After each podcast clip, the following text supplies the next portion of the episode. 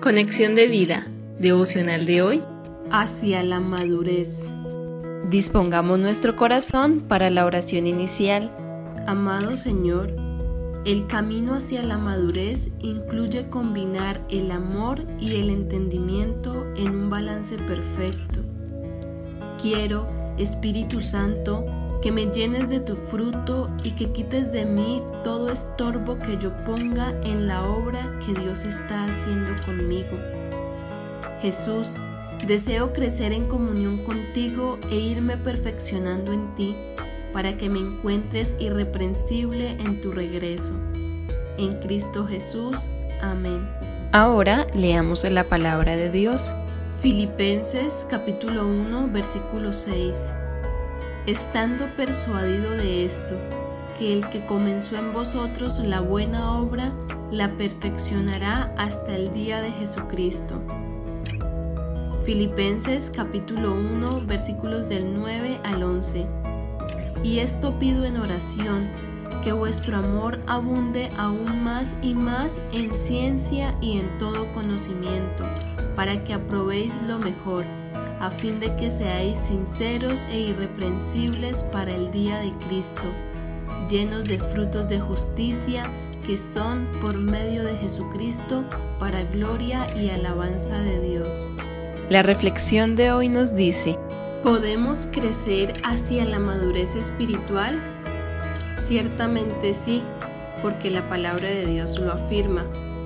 Lo que debemos entender es que es un proceso por eso se alcanza paulatinamente. No debemos desanimarnos cuando vemos que nos falta por lograr mucho en algunas áreas de nuestra vida. Debemos estar persuadidos, como lo dice la Biblia, que el que comenzó en nosotros la buena obra no la dejará inconclusa, sino que la perfeccionará hasta el día que Jesucristo regrese.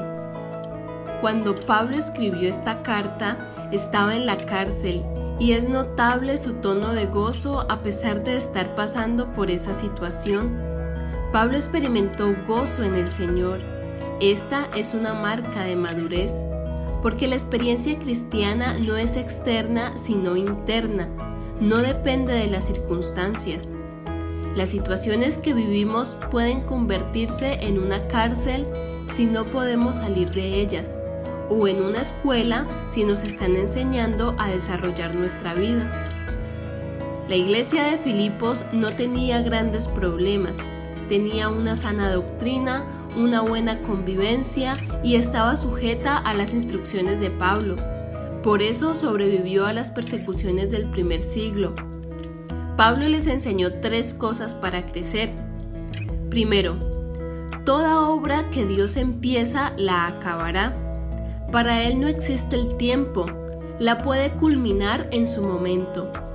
Lo único que puede frenar lo que está haciendo en nosotros es que no creamos, porque aunque tenemos al Espíritu Santo que nos impulsa cada día a crecer, podemos estorbar nuestro crecimiento con descuidos como no nutrirnos con la palabra de Dios, albergar pecados sin confesar, falta de comunión con Dios y con otros creyentes, cuando no nos apoyamos en Dios y no enfrentamos las pruebas con confianza en Él.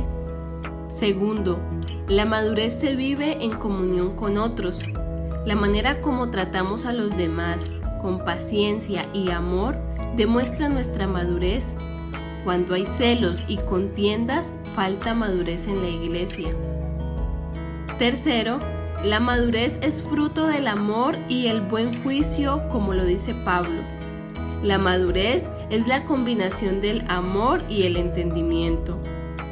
Él pide a Dios que los filipenses abunden en amor, conocimiento y juicio, y el resultado es que no tendrán que avergonzarse porque serán irreprensibles y llevarán fruto para la gloria de Dios.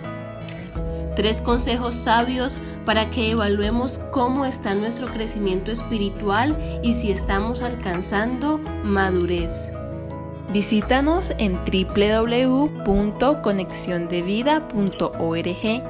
Descarga nuestras aplicaciones móviles y síguenos en nuestras redes sociales